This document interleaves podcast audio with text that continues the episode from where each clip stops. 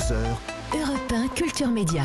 Philippe Vandel. Bonjour Luce Bernard. Bonjour Philippe, bonjour tout le monde. Au sommaire de ce journal des médias un peu particulier. Netflix euh, change de patron, une victoire pour le journalisme d'investigation aussi, un journal du climat bientôt sur France Télévisions. Anne-Sophie Lapix sera-t-elle reconduite à la présentation du journal de 20h à la rentrée prochaine? Le directeur de l'information de France Télévisions a répondu à cette question euh, auprès du Figaro et il a été catégorique. Donald Trump, lui, veut revenir sur Facebook et il a un nouvel argument. Et puis Tony Parker va enflammer Twitch au printemps. Mais d'abord, on commence par les audiences qu'ont regardé les Français hier soir, le top 3. Lors de la télécommande ce matin encore, Ah. c'est TF1 en tête qui lançait euh, sa nouvelle et dernière saison de Balthazar. 5 100 000 téléspectateurs en moyenne devant les deux premiers épisodes, 26,4% de part d'audience. À noter que le premier épisode était très fort, hein, à plus de 6 millions, et puis ça a perdu 2 millions de téléspectateurs entre les deux. hein. Le deuxième est à 4 millions et quelques.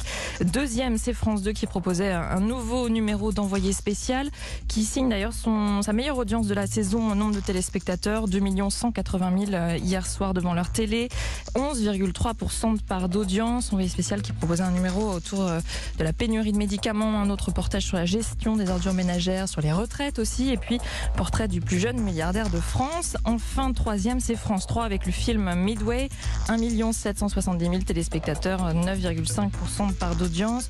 À noter que sur M6, euh, c'est une petite déception hein, pour la série euh, événement Meurtre au Polonium, 1 210 000 téléspectateurs en moyenne sur les deux épisodes, seulement 6,3% de part d'audience. Europe 1, le journal des médias. Du changement à la tête de Netflix. Je m'attendais pas au tout doom. Son fondateur ne dirigera plus l'entreprise. Oui, on l'a appris cette nuit. euh, Reed Hastings euh, quitte ses fonctions de co-directeur général. Alors, il reste tout de même dans l'entreprise, hein, mais uniquement en tant que président exécutif. Lors de cette annonce, il a déclaré euh, Je suis tellement fier de nos 25 premières années et tellement enthousiaste pour les 25 prochaines. Netflix va donc rester dirigé tout de même par deux PDG. Alors, il y a celui qui était déjà aux côtés de Reed Hastings, Ted Sarandos, et puis il y a le nouveau venu, c'est Greg Peters. Enfin, il était déjà à un haut poste chez Netflix.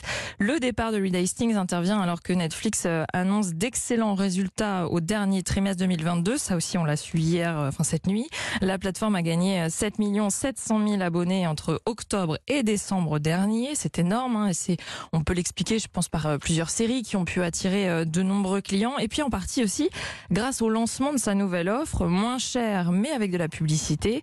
De quoi remonter la pente hein, après un début d'année catastrophique. On en avait parlé dans ce journal. Netflix avait perdu des abonnés pour la première fois de son histoire euh, début 2022, mais la plateforme donc euh, semble aller mieux avec au vu de ses derniers résultats, bien meilleurs hein, que les projections du marché. En revanche, qui dit gain d'abonnés ne dit pas forcément finance au beau fixe. Netflix ne dégage pas encore beaucoup de bénéfices nets.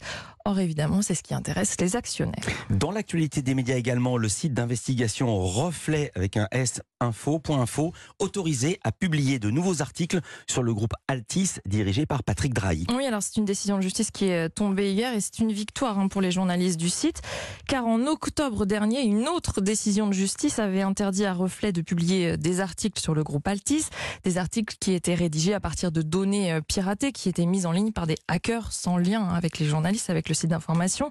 Ce qu'il s'était passé, c'est qu'Altis avait alors saisi euh, le tribunal de commerce euh, suite à la publication de plusieurs articles donc qui évoquaient le train de vie du patron du groupe, Patrick Drahi, notamment ses déplacements en jet privé. Le tribunal n'avait alors pas exigé la suppression des articles, mais avait interdit à reflet d'en publier d'autres. Une interdiction qui est donc désormais euh, levée depuis hier par la Cour d'appel de Versailles qui a souligné, je cite, la nécessité de préserver la liberté d'expression. Actualité télé maintenant, un journal du climat bientôt sur France Télévisions. Oui, D'ici le printemps, c'est ce qu'indique Alexandre Cara, le nouveau directeur de l'information du groupe public. Il a accordé euh, sa première interview euh, au Figaro. Fini donc la traditionnelle météo, place au journal du climat et de la météo, qui se veut donc une page d'information euh, plus longue. Et je cite, avec l'ambition d'être ni moraliste ni anxiogène, juste informative. Car selon lui, euh, le temps du traditionnel rendez-vous météo est révolu. Il ne répond plus aux enjeux actuels. Et dans cette même interview, Alexandre Cara a confirmé la présence d'Anne-Sophie Lapix au JT, aux commandes du JT de 20h l'an prochain. Oui, la question euh, lui a été posée car des rumeurs parlaient d'une potentielle éviction, mais le directeur de l'information de France Télévisions affirme que la journaliste restera bien titulaire du journal en septembre prochain. À moins qu'elle n'en décide autrement. Anne-Sophie Lapix s'était justement exprimée sur le sujet, elle aussi. C'était début décembre dans l'émission C'est médiatique sur France 5. Vous serez toujours là l'année prochaine Je ne peux pas le dire parce que de toute façon, euh, ça tourne. Hein On la roue tourne. La roue tourne, oui, c'est ça. Mais euh, je ne sais pas si je serai là l'année prochaine. Mais euh, moi, j'ai, euh, j'aime, j'aime cet exercice et euh, je le trouve passionnant. Et euh, voilà. Après, euh, c'est pas moi qui décide. On verra donc euh, dans quelques mois hein, ce qu'il en est vraiment. Ce qui est sûr, c'est qu'il y aura du changement hein, du côté du plateau du 20h. Il va être modernisé et sa taille réduite. C'est drôle que la taille soit réduite parce qu'il y a quelques années, c'était la course au gigantisme entre En les plateaux de 2017, ils TF1, avaient exactement. de France 2 et d'M6. Oui, mais on veut revenir peut-être au plus chaleureux, au plus proche des téléspectateurs. On verra ça. Euh, du côté des réseaux sociaux, Donald Trump sera-t-il bientôt de retour sur Facebook? Il en a en tout cas fait la demande. hein. Son avocat a envoyé une lettre au fondateur du réseau social, Mark Zuckerberg, car rappelez-vous, Donald Trump est banni de Facebook depuis l'assaut du Capitole par ses partisans, c'était il y a deux ans déjà. Mais depuis, une chose a changé. In order to make America great and glorious again, I am tonight announcing my candidacy for President of the United States. Il a annoncé sa candidature hein, à l'élection présidentielle de 2024 et donc il joue là-dessus pour tenter d'obtenir le rétablissement de son compte Facebook. Dans cette lettre, hein, son avocat dit vouloir euh, promouvoir un véritable dialogue et non réduire un candidat à la présidentielle au silence. Donald Trump euh, devrait être fixé dans les prochaines semaines, c'est ce qu'a promis en tout cas un porte-parole de Facebook. Et on termine ce journal avec une actu qui concerne également Internet. Tony Parker va organiser un match de basket en live sur Twitch. Oui, Vous savez, c'est cette plateforme qui permet de diffuser des vidéos en direct à une communauté. Eh bien, elle accueillera donc euh, bientôt un un match de basket avec des streamers, des stars d'internet, hein, des youtubeurs et Tony Parker. Le champion euh, l'a lui-même annoncé, bien sûr Twitch. Il était invité euh, dans l'émission Popcorn animée par l'un des plus gros streamers de la plateforme, Domingo. Il a expliqué que plusieurs célébrités d'internet euh, allaient participer à ce match, dont euh, Domingo. Les autres noms sont restés secrets.